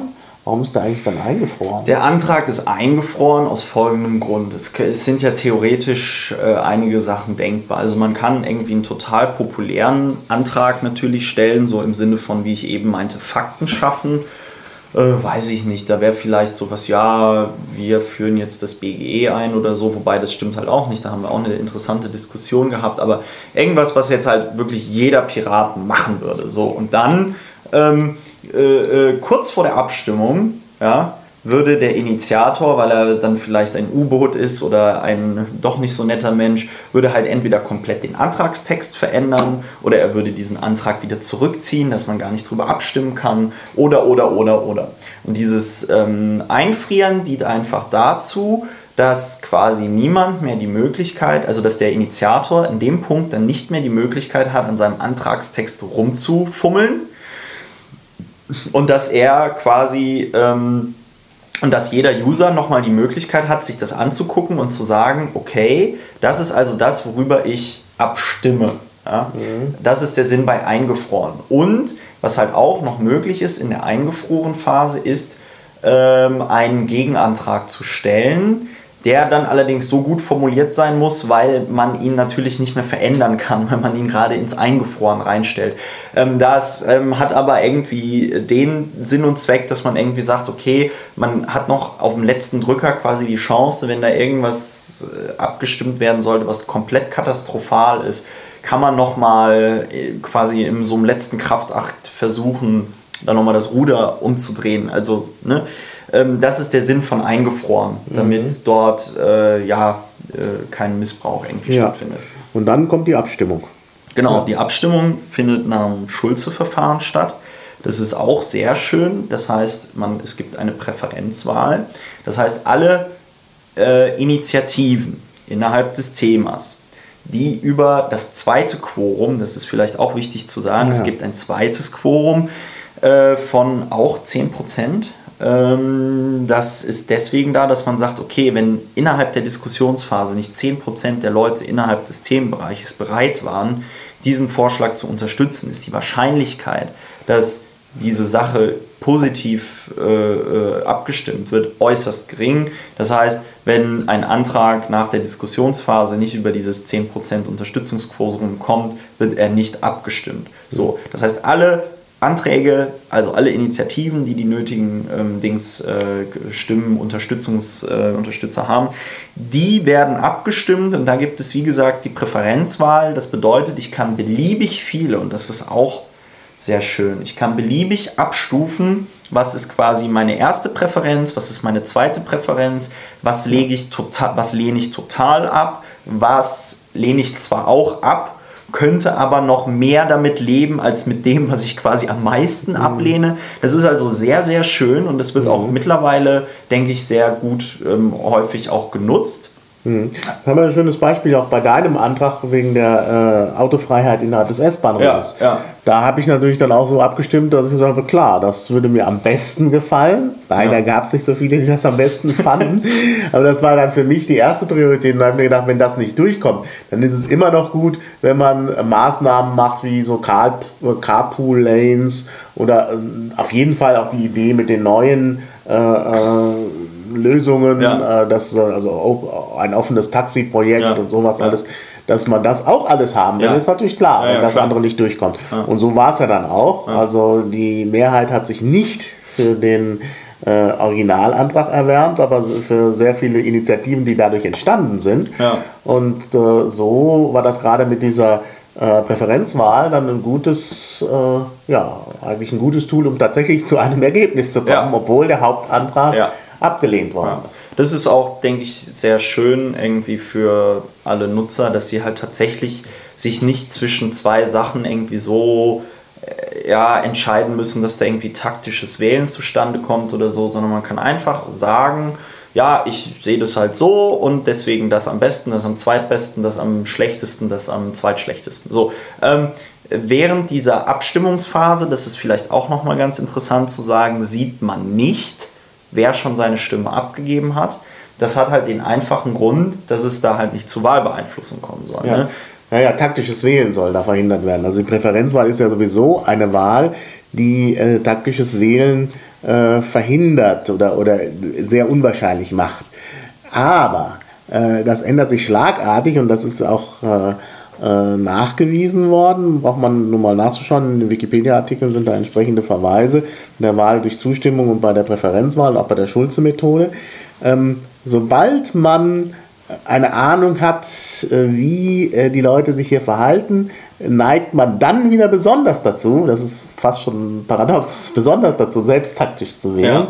Und das soll eben verhindert werden. Deshalb ist in der Abstimmungsphase ist ganz wichtig, dass man nicht äh, weiß, äh, wie die Leute abstimmen, obwohl man natürlich, weil man natürlich auf die Feedback-Phase äh, schauen kann, schon sehen kann, äh, wer die Leute sind, die wohl eher dafür stimmen und wer die ja. Leute sind, die wohl eher dagegen stimmen. Ja, aber ne? man weiß trotzdem nicht, wie sie stimmen und das ist auch sehr gut. Die Abstimmung ist quasi erst nach dem Ergebnis, ähm, nachdem das Ergebnis feststeht, quasi einsehbar, dass man im Nachhinein sehen kann, wer wie gestimmt hat. Dann kann man die Leute zwar noch irgendwie schimpfen, aber man kann sie nicht mehr beeinflussen. Ne? Das mhm. ist, denke ich, äh, an der Stelle das ist an der Stelle ganz wichtig. Ja, und so kommen durch Liquid Feedback Anträge zustande, man, äh, beziehungsweise Abstimmungen zustande. Man sollte vielleicht noch sagen, diese, diese Diskussionsprozesse können verschieden lange dauern. Ich glaube, wir haben jetzt irgendwie mhm. vier verschiedene ja. Antragsmöglichkeiten im Moment. Wir haben etwas für Veröffentlichung, was also sehr schnell geht, wo man sagt, okay,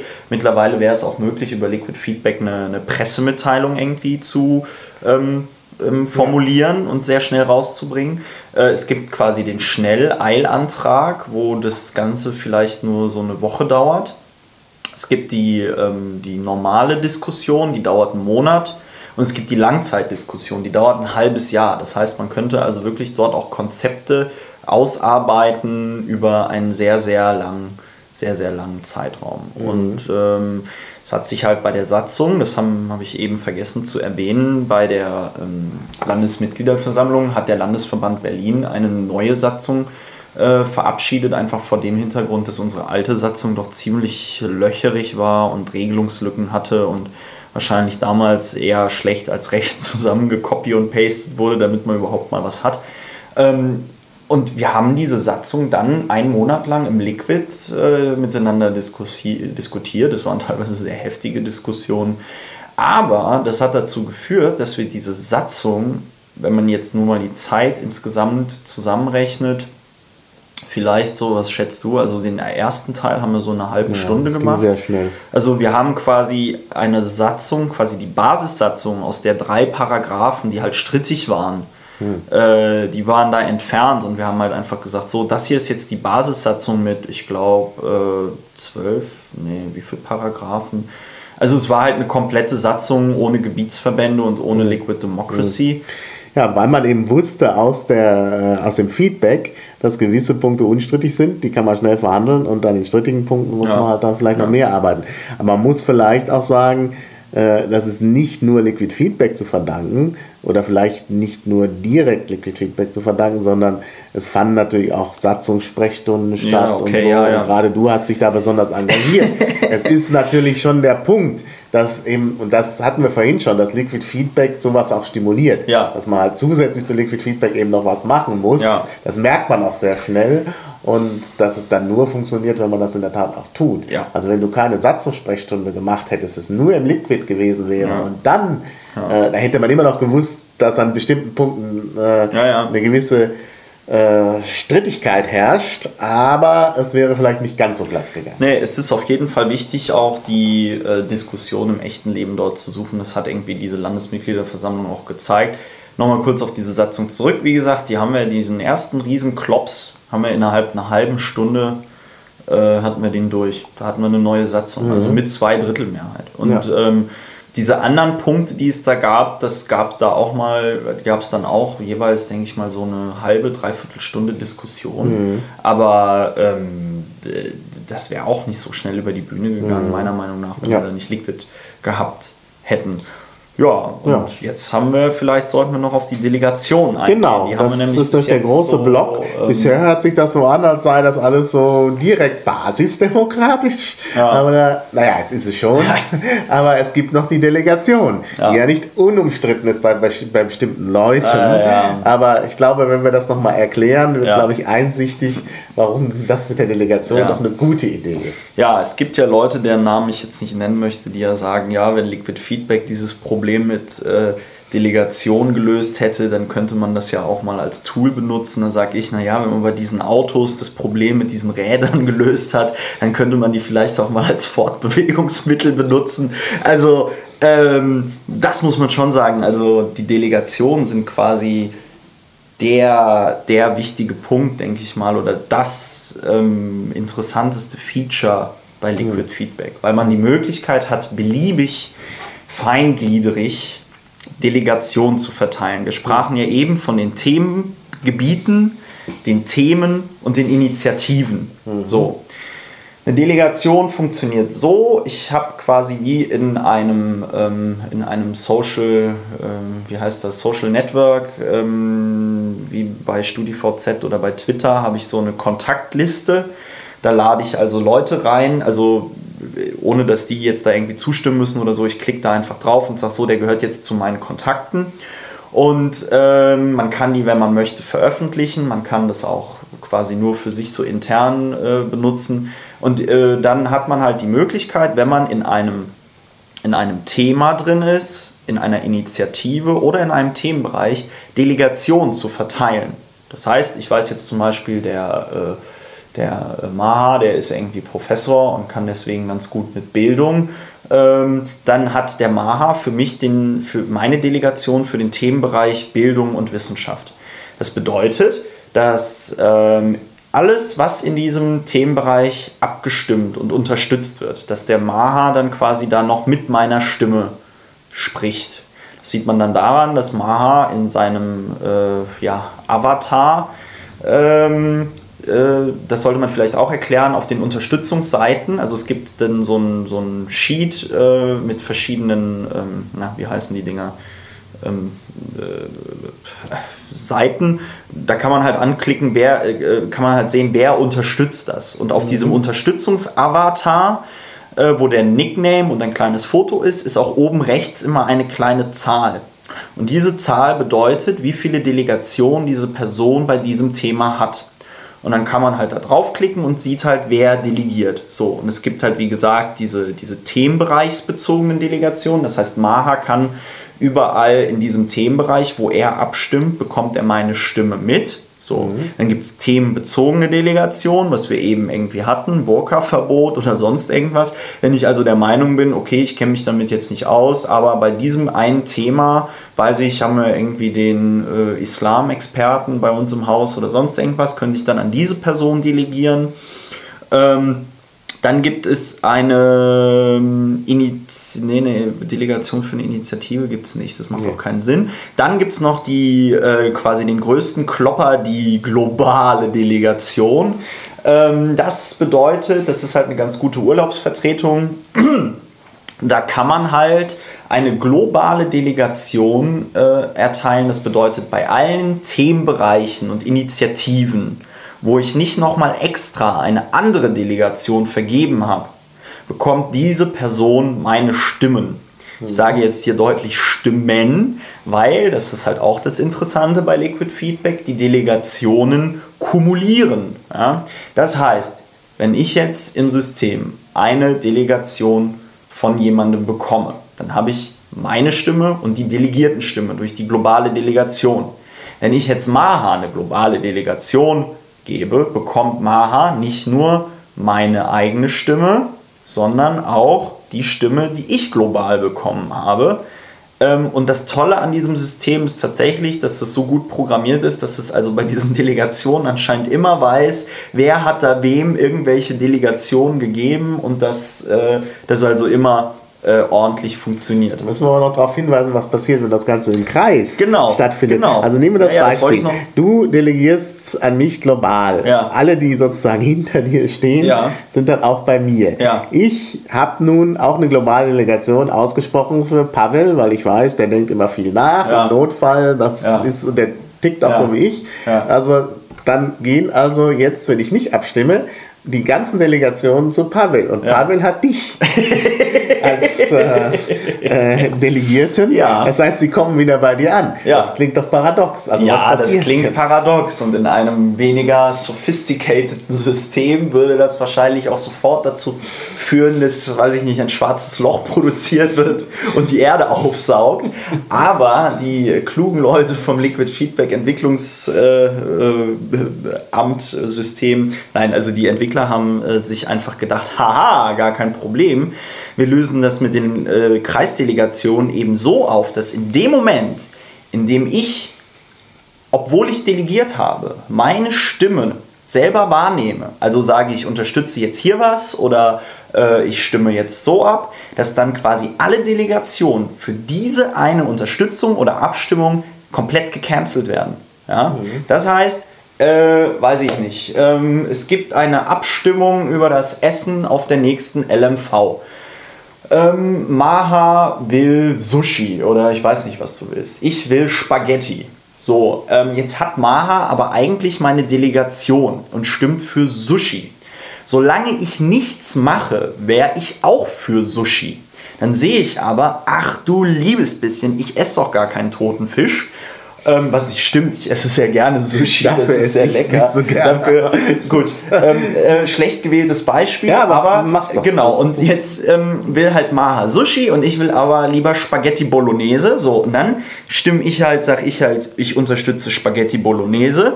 Und dann direkt in dem Moment, das macht das System tatsächlich on the fly, wups, hat Maha in dieser einen Situation dann meine Delegation nicht mehr.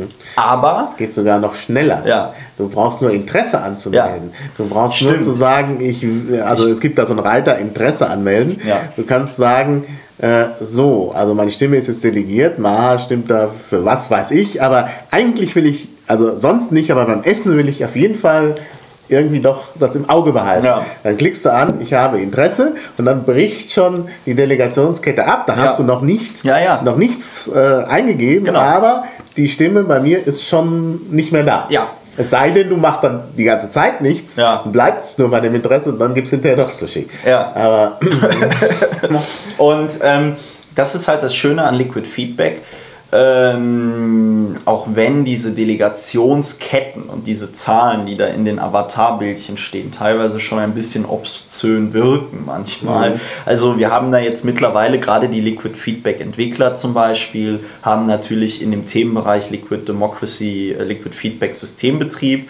weil man ihnen natürlich verständlicherweise dort eine gewisse Kompetenz zuspricht, sehr, sehr viele Delegationen.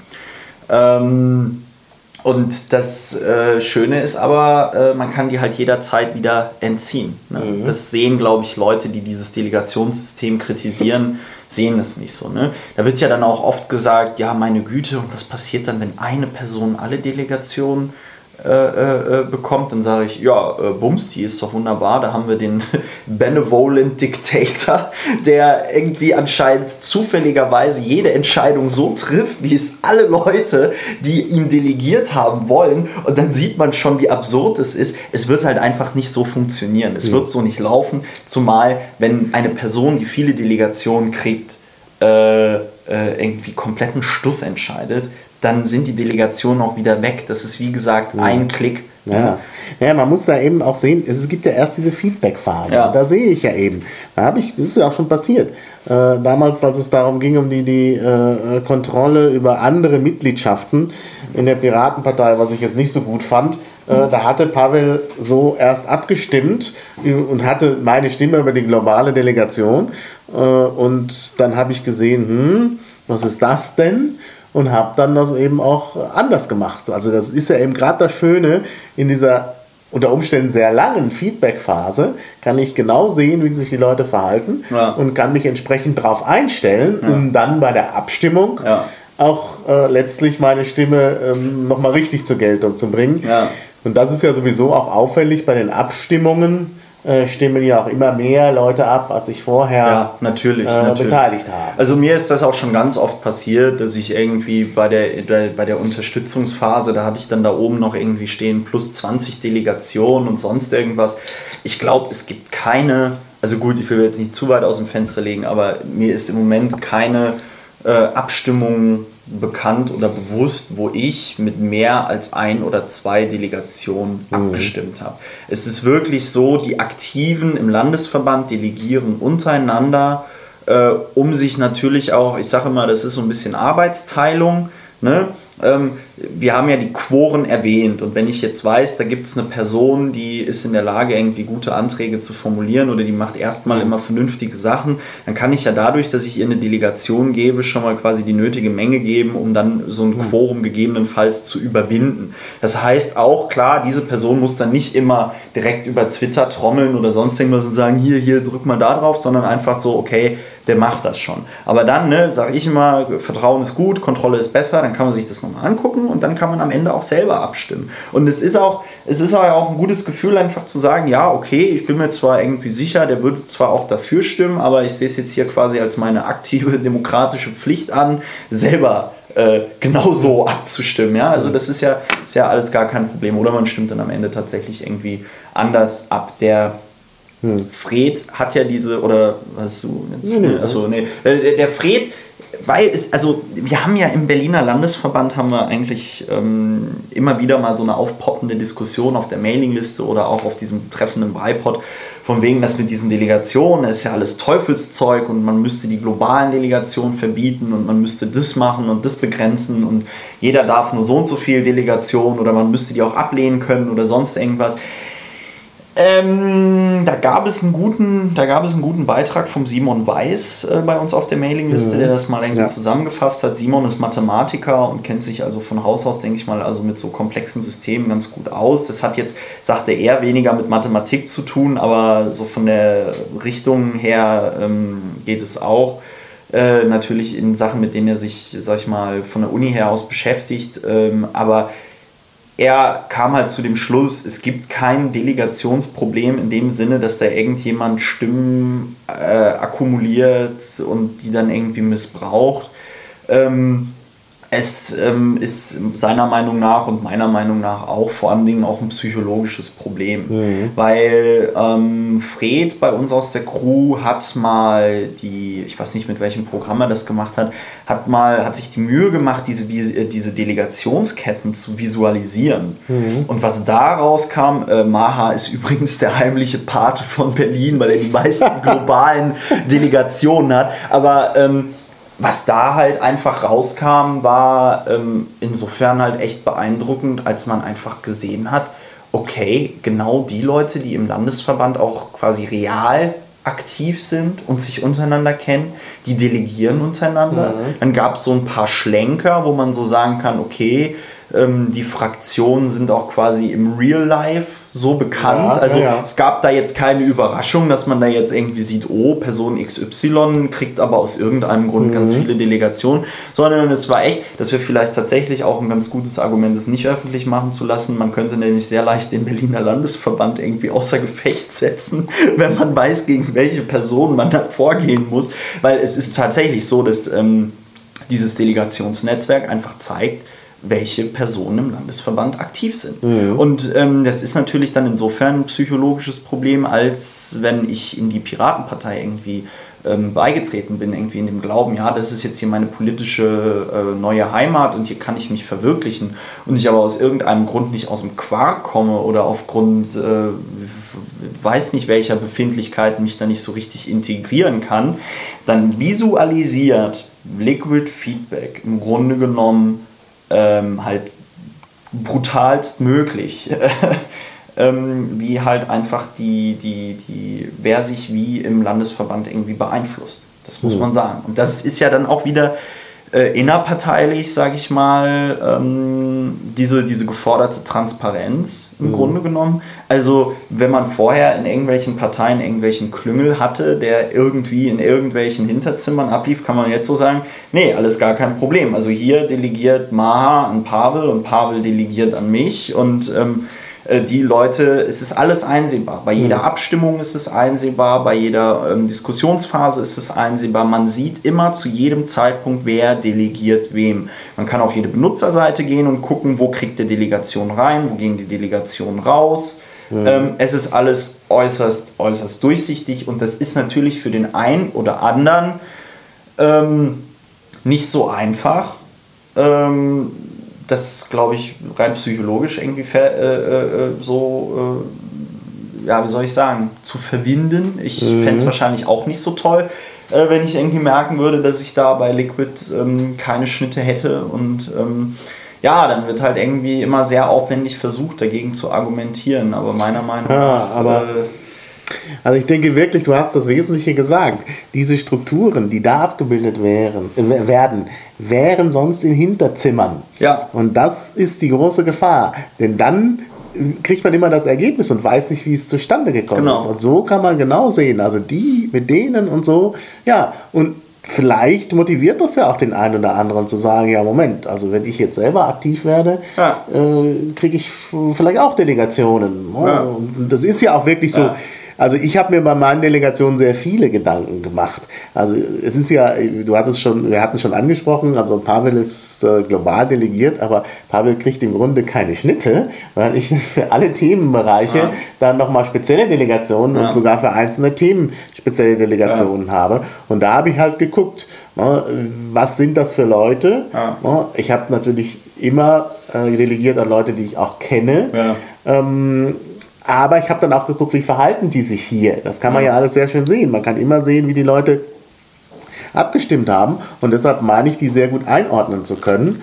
Und da habe ich dann eben wirklich dann für jeden Bereich, also insbesondere natürlich für die Bereiche, wo ich mich nicht so gut auskenne, habe ich natürlich gleich Experten delegiert, die das dann auch mir wirklich abnehmen können und auch für Bereiche, die mich interessieren. Also Außenpolitik interessiert mich auch, aber da habe ich mir eben auch, äh, habe ich auch geguckt, ich möchte trotzdem, also wenn ich mal irgendwie jetzt auch da eine Urlaubsvertretung brauche, jemanden nehmen, der sehr kompetent ist und wie gesagt, also Merle zum Beispiel, die ja auch in ihrem Studium sich mit NGOs beschäftigt und so, erschien mir da die richtige und dann habe ich sie halt delegiert. Ja, ja. Also kann man eben tatsächlich dann immer äh, Leute finden und ich glaube, da fährt man wirklich gut damit. Ja. Und äh, wie gesagt, am Ende, gerade wenn mich der Bereich auch interessiert, würde ich schon auch selber abstimmen. Ja. Aber ich sehe, ich muss mich nicht um jede Diskussion im Einzelnen kümmern, weil das dann eben auch äh, äh, der Delegierte machen kann. Und das ist eigentlich auch eine schöne Sache. Und das ist eben wirklich voll transparent. Und aus dem Grunde kann ich auch schon die Leute besser einschätzen. Deshalb finde ich es auch gut, es wurde ja auch kritisiert, dass die Ergebnisse aufbewahrt werden. Dass ich nachher noch gucken kann, wie haben denn die Leute abgestimmt. Und ich äh, kann dann wirklich die Leute gut einschätzen. Ja, nein, es ist, es ist halt genau das, was die äh, Piraten meiner Meinung nach halt immer gefordert haben oder auch fordern in ihrem Verständnis von Transparenz und so. Und man muss sagen, bei Liquid Feedback, äh, das ist natürlich auch so ein Separationsprozess. Da, da trennt sich gewisserweise auch die, die, die, die Spreu vom Weizen, beziehungsweise die Leute, die halt irgendwie, wie war das, Wasser predigen, Wein trinken. Also klar, ähm, die Entscheidungs- und Diskussionsstrukturen innerhalb des Landesverbandes, der Liquid Democracy ernsthaft benutzt, verändern sich schon, weil die Leute, die mehr Ahnung haben und vielleicht nicht so laut schreien, ähm, schon ein größeres Gewicht bekommen. Und dass die Leute, die halt vorher vor allen Dingen, also äh, ich kürze es mal ab, äh, ein geflügeltes Wort war so ein bisschen, ja, den Trollen geht jetzt der Arsch auf Grundeis. Weil er auch auf Grundeis geht. Dieses System ist weitestgehend trollfrei. Alle auch teilweise sehr intensiven Versuche, irgendwie dieses, ähm, die, ähm, die Anregungsfunktion als so eine Art Chat- oder Kommentarfunktion zu Ja, ja. benutzen, kom grandios, komplett gescheitert. Also ähm, ich bin tatsächlich überrascht. Also als die Programmierer gesagt haben, ja, ja, das System ist trollfrei, habe ich so gedacht, naja, hm, klar. Und Die werden schon ihren Weg kann, ich, finden. kann, ich kann es auch zur Schule schicken und dann arbeitet es später für mich.